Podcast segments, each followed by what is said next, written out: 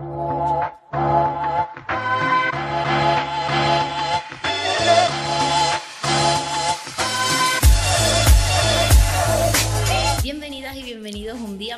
Al podcast de maquillaje profesional. Muy buenas de nuevo a todos y a todas. ¿Qué tal estáis? Yo soy María José Rodríguez, maquilladora profesional con más de 10 años de experiencia en el sector de la belleza y el maquillaje, editora del blog By María José, también profesora, directora, formadora de la Escuela de Maquillaje By María José, que también está situada aquí en Sevilla. Una vez más, estamos aquí en el podcast de maquillaje profesional, un podcast en el que hablaremos sobre todo de maquillaje, de técnicas, de conceptos, de ideas, de productos, haremos review, hacemos muchísimas cosas. Y este podcast está pensado especialmente pues para todas las personas que son amantes del maquillaje, de la belleza que se dedican profesionalmente o que simplemente buscan entretenimiento sobre maquillaje profesional. ¿Qué tal estáis? Espero que estéis muy bien. Eh, segundo programa consecutivo después del parón que he tenido durante varios meses. Lo primero, quiero daros la bienvenida a todas las personas nuevas que estáis por aquí, por el podcast, y agradecer a las personas que normalmente eh, oís el podcast, lo descargáis e interactuáis conmigo. Antes de compartir el tema de hoy con todas vosotras, con todos vosotros, eh, quiero deciros que ya están disponibles las plazas para el curso de maquillaje profesional que empieza en septiembre, 12 plazas en total, turno de mañana o turno de tarde. Y Toda la información la tenéis colgada en la web y además de la web quiero deciros que durante este mes de mayo pues tenéis un 20% de descuento en la matrícula. Todo está en la web muy bien detallado y por ahí pues podéis informaros de todo. Recordatorio, antes de empezar con el tema tan interesante que traigo hoy, recordatorio, también tenéis un sorteo activo. Ya sabéis que en el episodio anterior estuve hablando concretamente sobre Color Pop me, por qué me gusta tanto esa marca, por qué me decido a comprar sus productos, de los productos que venden, de los productos que tienen a la venta, cuáles son los que más me gustan a mí. Eh, doy muchísima información sobre Color Pop concretamente y además de eso, pues también vengo con un sorteo. El sorteo en el que puedes ganar un lote de productos de la sombra Super Shock, concretamente 9, una paleta en tonos verdes mentolados así bastante guay y dos sombras de glitter prensado, también muy muy especiales. Así que para participar simplemente tenéis que iros al programa anterior porque ese sorteo estará activo hasta el día 11 de junio. Así que os recomiendo pues no perderoslo por nada. Ahora, ¿qué, vamos a hacer hoy? ¿Qué, ¿Qué tema vamos a tocar hoy? Pues os voy diciendo. El tema que vamos a tocar hoy es un tema que una de mis alumnas me ha expuesto concretamente en clase. En los próximos programas voy a estar tocando temas que, salen en clase, eh, dudas, preguntas, consejos que ellas me piden. Y esta pregunta que me lanza Ana Cristina, eh, pues me parecía muy interesante porque yo he sentido eso que ella pregunta y a mí me hubiese gustado conocer la experiencia de otros profesionales o de otras personas para saber un poco cómo actuar. La pregunta básicamente que ella me formula es cómo afrontar el miedo a exponerse en redes sociales. Este miedo existe y este, este miedo está. Y es un miedo que si no somos conscientes de el que nos está generando, pues es un miedo que sobre todo, igual, al igual que todos los miedos, pues nos puede crear como mucho bloqueo. Yo me he preparado el programa aquí en mi pantalla y voy a estar leyendo sobre todo anotaciones y contando mi experiencia eh, personal porque sobre este rechazo o este bloqueo o esa inseguridad y miedo a exponerse en redes sociales es una cosa común y es una cosa de, la que se tiene que hablar y sobre todo pues darle la importancia que tiene, que puede ser mucha, puede ser poca, pero sobre todo debemos de conocernos para saber que esa, ese miedo está ahí y que tenemos que trabajar para superarlo.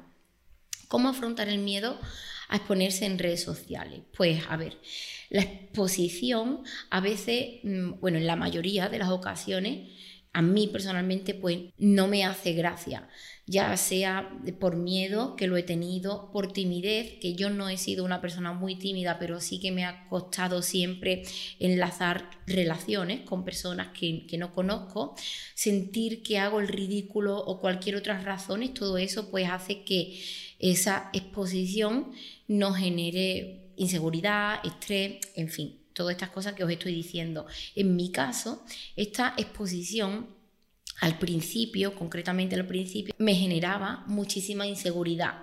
Y esta inseguridad en la mayoría de ocasiones terminaba en, en ansiedad. Una ansiedad que no es agradable para nadie, ni para el que lo percibe, ni mucho menos para el que lo siente. De todo este estrés, miedo, ansiedad e inseguridades, no brotaba en mí nada bueno y tan solo me generaba un rechazo a las redes sociales, más concretamente a Instagram, que es donde más nos exponemos. Lo primero que debes saber, lo primero que yo te puedo contar es que si te sientes así, no lo tomes como una cosa mala, porque esto nos pasa a muchas personas y entre comillas es algo normal. Es algo normal porque es algo que le pasa a muchas personas. En ningún momento de nuestras vidas, eh, dentro de la educación primaria que recibimos, nos enseñan a gestionar este tipo de exposiciones. Y ya no me refiero solamente a la exposición en redes sociales, no vamos a tener una clase en el colegio donde nos enseñen a mm, cómo hablar en redes sociales, ¿no? No tenemos eso, pero me refiero a cualquier tipo de exposición, no solamente exponernos en redes sociales cualquier tipo de exposición puede generarnos rechazo, ya sea una presentación de un trabajo de clase, salir a la pizarra a resolver algún trabajo o simplemente realizar un baile en el colegio, eso ya me generaba a mí muchísimo rechazo porque seguía siendo una exposición pública. No, no todos estamos preparados para exponernos públicamente de manera natural porque no nos han enseñado a, exponernos, no nos han dado las pautas y no nos han dado sobre todo los consejos para eh, poder sobresalir de, esa situación mm, de manera buena y positiva. Mi rechazo a la exposición, tanto en redes sociales como en otras áreas, viene de mi infancia. Yo eso lo tengo súper localizado y a mí me viene de ahí. Eh, yo recuerdo perfectamente a la perfección cómo el, corazón eh, me latía súper descontrolado cada vez que había un examen oral o cada vez que tenía que salir a la pizarra a resolver divisiones, o cada vez que tenía que leer algún párrafo, desde mi propio pupitre, ese momento en el que yo leo y todos se giran a ver eh, cómo leo unas líneas, eso a mí de verdad que me generaba muchísimo estrés, rechazo y sobre todo miedo y además mucha inseguridad. La inseguridad porque venía pues posiblemente a, equivocarme y que, y que se rieran de mí, pero realmente esto no lo puedo decir porque no lo sé a ciencia cierta. En el instituto eh, cuando paso del cole al instituto no me va mejor. La cosa es que no, y sinceramente creo que el problema se agravó, puesto que también se le sumaron inseguridades de la adolescencia y complejos físicos que obviamente en ese momento, pues a mí personalmente me preocupaban. Y supongo que sería por la edad, de la, de la adolescencia, la pubertad, pues que tenía como un poco más de inseguridad todavía. Pero mm, lo tomo como algo normal porque es una etapa difícil para todos. Todos pasamos, todos somos adolescentes, todos pasamos por esa etapa y, y a todos nos puede generar eh, inseguridad, complejo o, miedo el exponernos, ya sea en el instituto, ya sea ante un grupo de personas, eh, no caer bien a un grupo, mm, a tu grupo, y, o no ser popular. Todo eso crea temor, crea inseguridades y, crea sobre todo miedos que luego más adelante pues pueden ser que nos generen también bloqueo. Lo que más me llama a mí la atención de todo esto que yo os estoy contando es la normalidad que se le da en la sociedad a este tipo de miedo. Eh, una normalidad que de ser tan normal está convertida en tabú, porque de esto mm, de verdad que no se habla. Si no te tomas tú por tu propia cuenta el pedir, ayuda con un experto, con un psicólogo que eh, trabaje contigo para eh, mejorar esas emociones o esos sentimientos, ese estrés, esa ansiedad, si tú no lo trabajas con un profesional en la sociedad, no vamos a encontrar ayuda y sobre todo no vamos a encontrar ayuda o no vamos a encontrar educación. Ayuda quizás sí, siempre tenemos personas que nos quieren lo mejor para nosotros y ahí sí que podemos encontrar ayuda, pero eh, no vamos a encontrar educación. Y si no tenemos educación sobre ello, pues no sabemos cómo mejorar ese estrés, mejorar esa inseguridad o mejorar pues esos miedos. No se habla de esos miedos, no se habla de esas inseguridades, ni del estrés que nos genera a mucho el tener que hablar públicamente y a mí a día de hoy no me pasa tanto, pero yo he tenido etapas muy bestiales, muy heavy, en las que eh, ni siquiera preparándome el contenido era capaz de, de salir adelante públicamente. Cuando en mi caso exponía este problema con mis padres, con algunas amigas o incluso yo recuerdo haberlo hablado con alguna profesora de clases extraescolares, eh, a mí todos los que me han dicho es que era algo normal, que eso había que pasarlo y que había que darle normalidad, porque eso tampoco tenía como tanta importancia, es que era algo normal, así sin más, eso era eso no era un problema, eso era algo normal.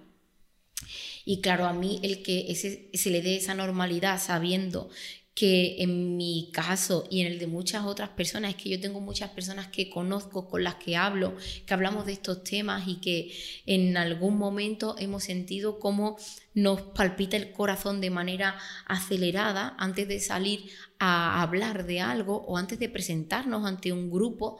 Y, bueno, mm, es que yo mm, me explota un poco la cabeza cuando Mm, siento y veo que se le da normalidad.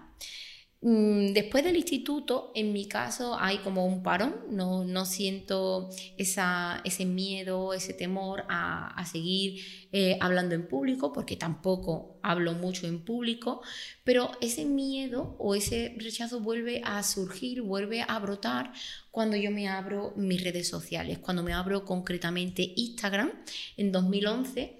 Eh, bueno, cuando la abro en ese momento no porque en ese momento Instagram sobre todo era muy diferente a como lo es hoy día. La gente lo usaba sobre todo para compartir momentos, instantes, mucha comida y, poco más.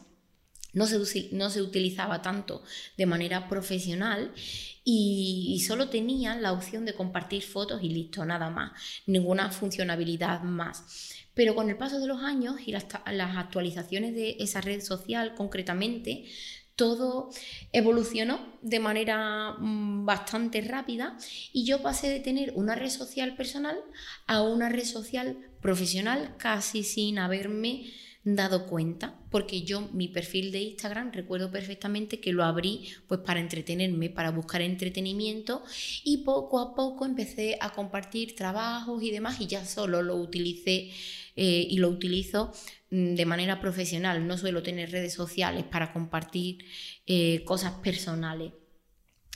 Eh, pero bueno, viendo ese ritmo de crecimiento y de exposición que tenía Instagram, yo aproveché para compartir mi trabajo y así llegar a futuras novias, futuras alumnas y sobre todo futuras clientas, que era lo que buscaba en ese momento. ¿Qué me encontré en esa red social? ¿Qué me encontré? Pues me encontré exposición pública, hablar delante de una cámara y el sentimiento de inferioridad, un sentimiento de inferioridad como profesional cada vez que yo veía a otras compañeras de maquillaje trabajar o hablar eh, de manera abierta en redes sociales de algunos temas, y, pero sobre todo hablaban de una manera muy bonita, muy profesional, que a mí me gustaba mucho ver y que yo quería hacer, pero tenía como sentimiento de inferioridad porque esos temores, esa angustia y esa eh, necesidad de querer salir en story, de querer salir en un vídeo, de querer salir en YouTube, eh, pero era una cosa que quería, que necesitaba, pero de verdad que no podía, porque cada vez que me enfrentaba a la cámara, al, micro, en este caso ahora al micro, pero en ese momento a la cámara, eh, algo me frenaba y, de verdad que eso terminaba en mucho estrés, en, mucho, en mucha tristeza y sobre todo en mucha, mucha ansiedad. Mi principal problema es que no sentía que lo que yo tuviera que decir, em, compartir o exponer tuviese interés para las personas que me seguían. Otro problema era hablar delante de la cámara y luego dejar esos vídeos ahí durante 24 horas. Esas 24 horas podrían ser mortales para mí porque en plan 24 horas, algo que yo he dicho ahí en las redes sociales, que me van a decir, que me van a opinar, quién va a dar eh, su, su opinión, me van a cuestionar. Me sentía como muy así y al final pues no, no lo hacía, yo no lo hacía. Yo salieron eh, los stories, antes de los stories eh, nació Snapchat, que no sé si lo recordáis, pero Snapchat fue súper famoso y muchas maquilladoras, bueno, maquilladoras y, profesionales y, usuarios lo, lo, utilizaban. Yo a eso no me sumé, pero sí que al Instagram Stories sí, y tuve ahí como mi evolución porque sale Instagram Story y yo no me veía capacitada para hablar y o aparecer por ahí. No me, no me veía capacitada personalmente, ni mucho menos de manera profesional. Yo recuerdo perfectamente cómo fueron esos primeros stories que yo hice.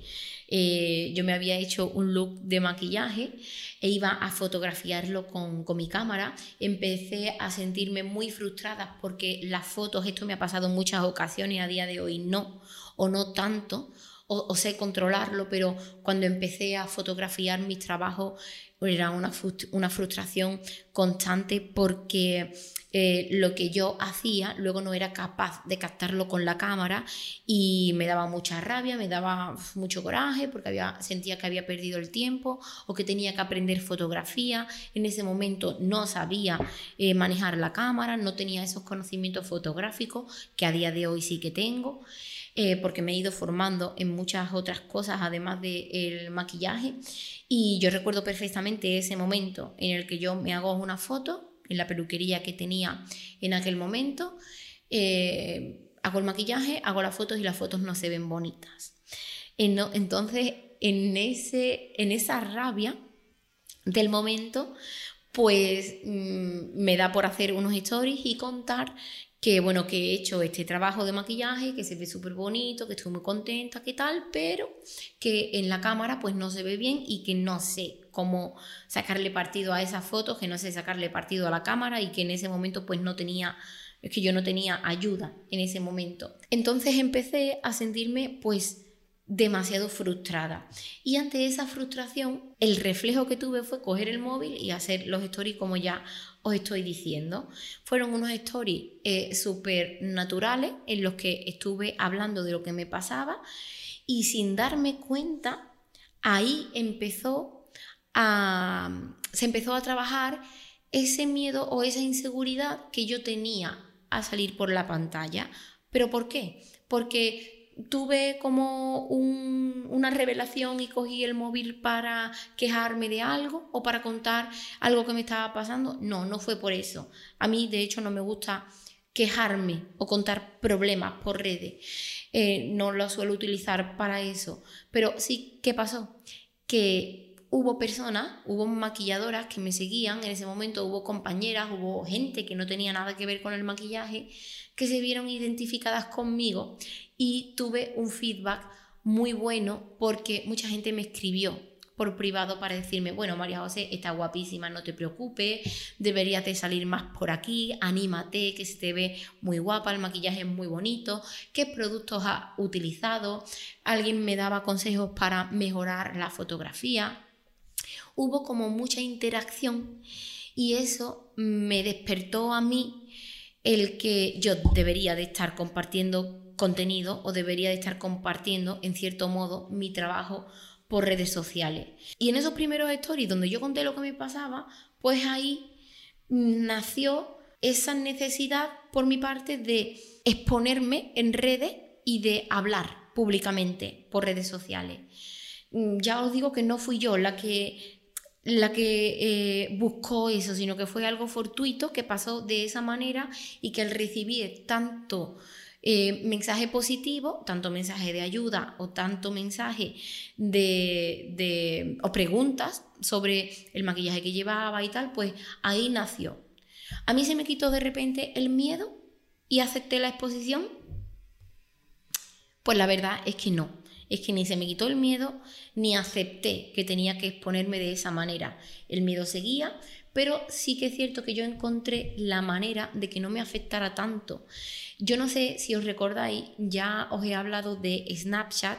Snapchat mm, cuando sale, yo no puedo hablaros en profundidad de esta red social porque ya os digo que yo no la utilicé, pero sí que tenía esos filtros con cara de gato, con cara de perro. Eh, que estaban bastante guays y que luego Instagram implementó en su plataforma. y yo durante muchos meses estuve haciendo stories con filtro de gato. A mí me encantaba ese filtro de gato. Yo me veía súper guapa con el filtro de gato. Eh, y yo lo utilizaba para contar cosas profesionales. Y ahora os cuento. Porque claro, en mi caso sentía que detrás de esa carita de gato, pues no era al 100% yo la que se estaba exponiendo, sino que era como una careta u otra persona.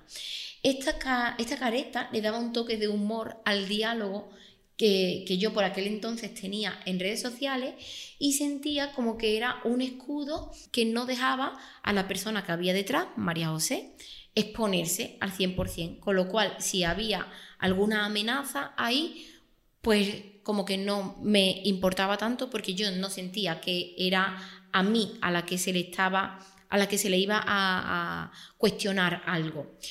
Esto fue así hasta que varias personas empezaron a preguntarme por qué usaba siempre ese filtro, que los maquillajes no se veían bien, que eso no era profesional. Eh, siempre me lo decían de buena manera y de manera positiva y la verdad es que llevaban bastante razón porque yo misma me daba cuenta de que eso no era profesional. Claro, cuando yo empiezo a recibir esos mensajes, pues yo empiezo a, cuestionar mi comportamiento como profesional del maquillaje en las redes sociales. Y después de analizar lo que yo hacía, cómo llegaba a los seguidores, ese mensaje, cómo era en realidad lo que yo quería compartir, yo analicé un poco todo eso, el cómo yo dialogaba, qué hacía ese filtro como cuando hablaba de algo serio no era tan serio porque utilizaba ese filtro. Y claro, yo misma decidí que ese filtro para mí ya tenía los días contados, le dije adiós al gato y al filtro de gato y, a todos los filtros porque sí que es cierto que a día de hoy yo no suelo utilizar ningún filtro, ni filtro belleza, ni filtros bonitos, ni sí que me gusta pasarle el dedo a, Instagram y poner el, el filtro París porque ilumina la imagen un poco más, pero no te quita imperfecciones y no te imposta una, una cara que no, que no es la tuya, que no, en este caso la mía. Yo no suelo utilizar filtros faciales en las redes sociales. Eh, yo después de ese momento que le digo adiós al gato, es cuando realmente empiezo a disfrutar de esa red social al completo. Y siempre de manera profesional. Yo no suelo utilizar redes sociales de manera personal, ya lo he dicho antes. Yo me preparaba el contenido que creía que podría ser interesante para los seguidores, contenido que me ayudara a vender mis formaciones y contenido que me diera exposición sobre todo. Y estamos hablando todo el rato de exponerse en redes sociales. La exposición puede ser muy positiva, también puede ser negativa, pero tenemos que estar preparados para afrontar tanto lo negativo como lo positivo, que las dos cosas al fin y al cabo van de la mano. No, no podemos pretender gustarle a todo el mundo, eso es lo primero, no podemos pretender que nuestro contenido llegue a todas las personas, entonces por eso siempre va a estar ligado a, a connotaciones positivas y negativas, y eso hay que aceptarlo. Yo después de que me quito ese filtro de gato, ya no tengo miedo a hablar públicamente, ¿Puedo decir no tengo miedo a hablar públicamente? ¿Lo puedo decir abiertamente? Es una pregunta que me hago a mí misma.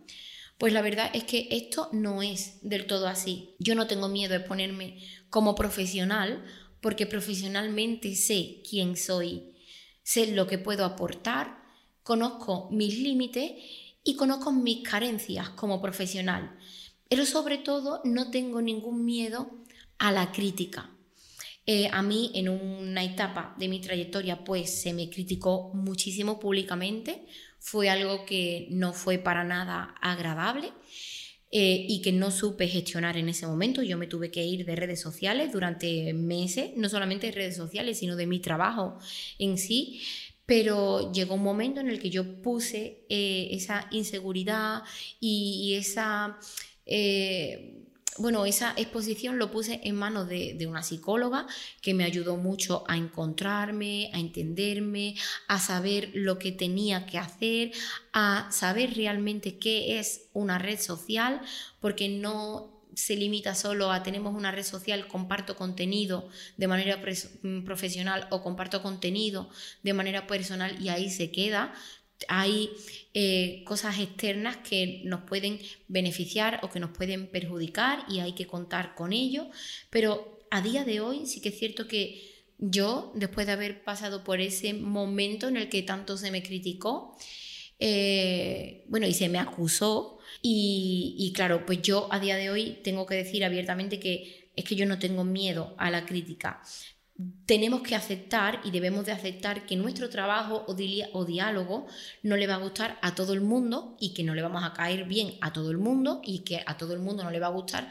nuestra manera de hablar, nuestra manera de ser, nuestra manera de actuar, nuestra imagen mismo puede que no le caiga en gracia a otras personas, pero es que eso forma parte del día a día, eso forma parte de la vida y eso son cosas normales. A mí no me gusta todo el mundo, pero Mm, no me supone un problema. Ellos hacen su trabajo, yo hago el mío y es algo normal. Eso tenemos que aceptarlo como tal. Con todo esto que os he contado, que básicamente se ha centrado en contaros mi experiencia personal y cómo es mi exposición en redes sociales, yo de aquí y analizando un poco a la persona que me hace esta pregunta en cuestión, Ana Cristina, que os he dicho antes, eh, conociendo un poco mi caso y analizando mi caso, tengo primero que decir que todas las personas no somos iguales, que este miedo, este rechazo que yo he tenido eh, desde siempre, ¿eh? no, no a raíz de tener problemas ni mucho menos, sino desde siempre, es algo que tenía que superar y a mí, en cierto modo, pues mirad qué tontería, pero el filtro de, de gato de Instagram me ayudó mucho como a romper la barrera de salir por story, pero luego después del filtro de gatos lo que más me ayudó fue el prepararme el contenido y sentir que de lo que estoy hablando lo controlo, sabiendo que no puede gustarle a todo el mundo, aceptando eso, pero de lo que yo estoy hablando lo controlo. Y ante ese control que tengo eh, hablando en redes sociales del tema que vaya a exponer concretamente, pues ahí no hay debate ninguno, porque es lo que yo domino y es de lo que yo quiero hablar. A los demás les puede gustar, no les puede gustar, pero en mi caso es de lo que yo quiero hablar y ante eso pues no hay mm, cuestionamientos, no debe de haber crítica y, por supuesto es una red social libre y, y, quien quiera pues te puede decir, oye pues esto no me gusta, esto no me parece bien, siempre y cuando se diga de manera educada, sin faltar y sin hacer daño, pues en mi caso al menos todo es bien aceptado. Además, esas críticas negativas que en algún momento pueden llegar eh, siempre son constructivas porque yo las tomo como tal. Cuando es una agresión como tal, pues evidentemente no. Pero eh, cuando es una crítica que lo que realmente eh, la intención que hay detrás es el de ayudarte, o lo tienes que ver así, yo al menos lo veo así, pues todo se convierte en positivo.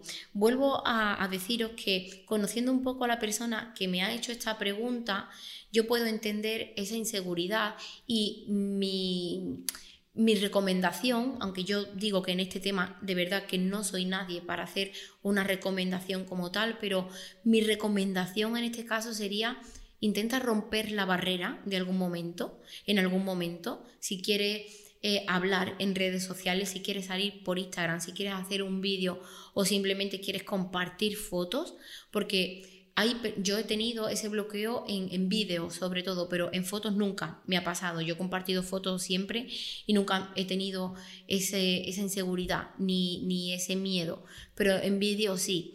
Y, y para temas vídeo, pues buscar el cómo romper esa barrera si tenéis un poco de miedo o sientes un poco de miedo al exponerte de manera mm, eh, en vídeo por story, pues mira, no salgas tú, empieza hablando de algún producto, haz algún vídeo y en vez de hablar, escribe. No sé, hay muchas posibilidades y hay muchas maneras de romper esa barrera. Y creo que cuando uno rompe esa barrera, lo demás llega de manera orgánica y sin forzar nada. Creo que esa es la manera más bonita de, empezar a trabajar en redes sociales y a empezar a compartir contenido en redes sociales porque todo es un disfrute. Mm, si os pasa como a mí, que en cierto modo o en ciertos momentos hay un rechazo, hay una inseguridad, hay un miedo, hay una frustración, eso no lo estáis disfrutando y eso no es bonito y no nos va a llevar a nada bueno. Eh, pero básicamente yo quiero decir que es normal que sintáis, que sintáis ese, ese miedo o esa parálisis de no hacer algo por no exponerme o por no saber controlar la exposición. Es algo normal, pero trabajadlo. Trabajadlo porque sí que se puede.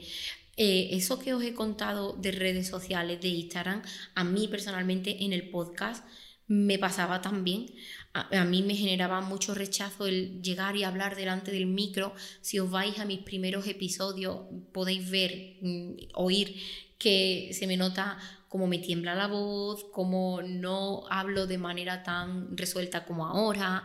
Aprovechaba que Marco salía en muchos episodios conmigo para sentirme más tranquila, no me creaba seguridad, pero todo es ir poniendo eh, práctica en, ello y solito, solito las cosas se van controlando. En mi caso, para hacer estas cosas y controlarlas, yo tuve que contar con la, con la ayuda de un experto, de una experta, con, en este caso mi psicóloga, que me ayudó muchísimo porque fijaros que mi inseguridad no solamente era en, al exponer mm, o al exponerme en redes sociales, yo llevo ya mucho tiempo haciendo formación y yo notaba que en las clases, cuando tenía que hablar públicamente delante de mis alumnos, a veces me quedaba en blanco, me tambaleaba la voz, tartamudeaba, incluso y en el momento en el que yo noté que no estaba disfrutando de esos momentos, lo puse en manos de profesionales, en este caso de mi psicóloga, y a mí pues me ayudó mucho.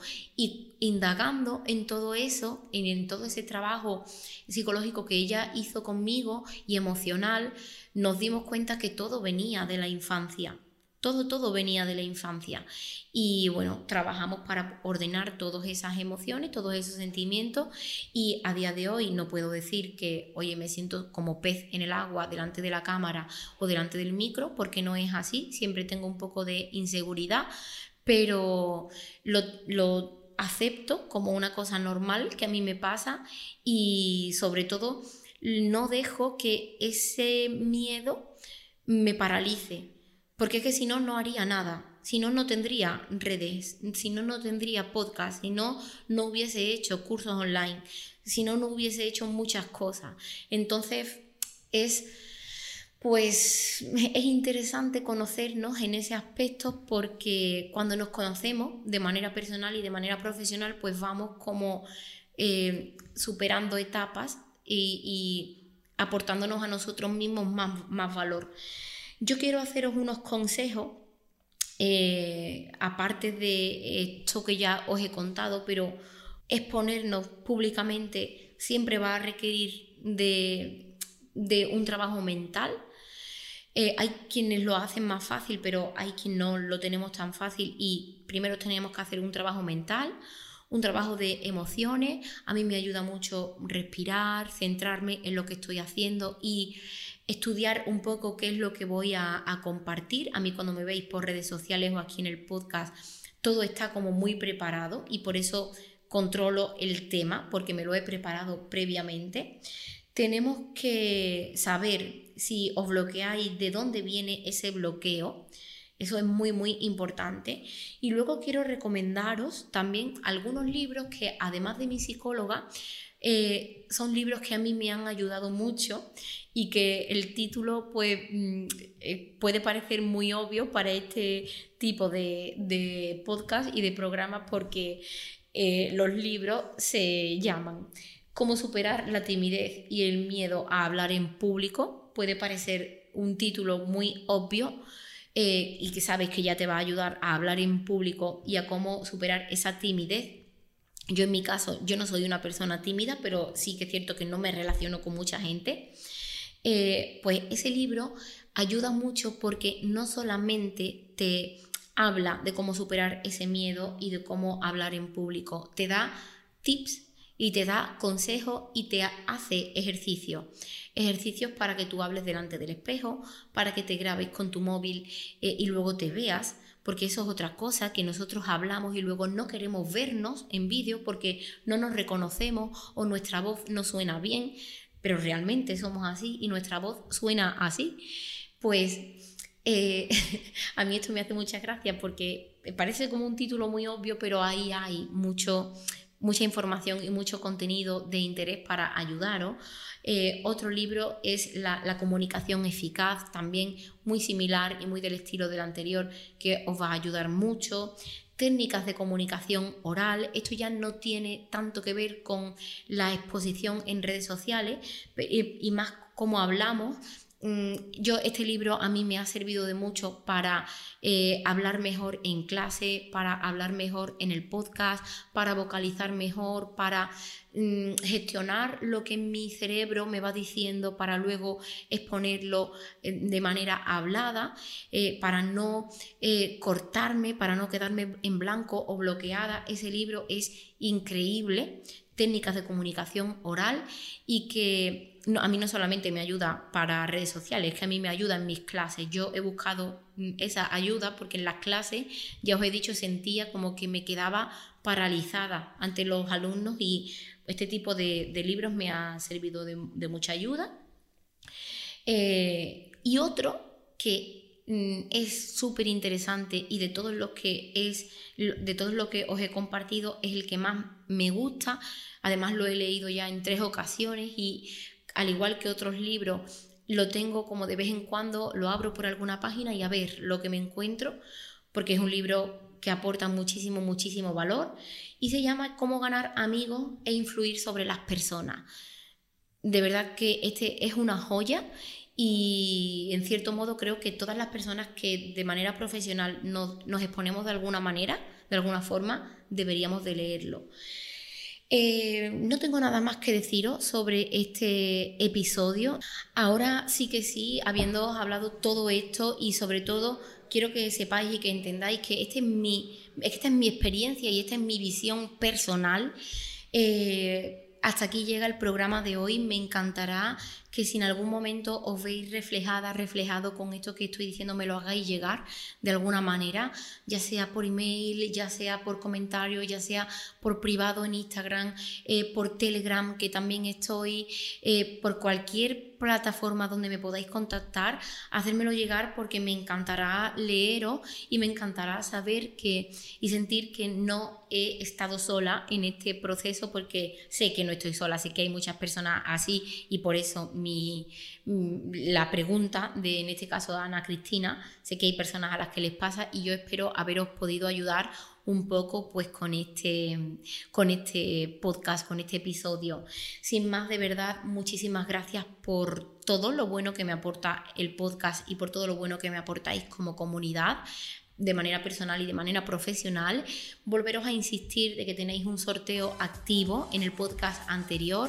Es un podcast también muy interesante que aunque hablo de una marca concreta, hay muchas cosas guay que a lo mejor no conocéis, que los cursos profesionales ya están las plazas disponibles, podéis encontrarlos en la web www.vaimariajose.com y, y nada más, que gracias infinitas y que nos oímos en el siguiente programa. No olvidéis dejar vuestras reseñas positivas en iBox, en iTunes, en Apple Podcast, en Google Podcast, en Amazon Podcast, en todas las plataformas de podcast me, encontráis como maquillaje profesional y me encantará leer vuestras reseñas de 5 estrellas y leer vuestras reseñas positivas. Sin más, ahora sí que sí, un saludo y nos oímos en el siguiente episodio.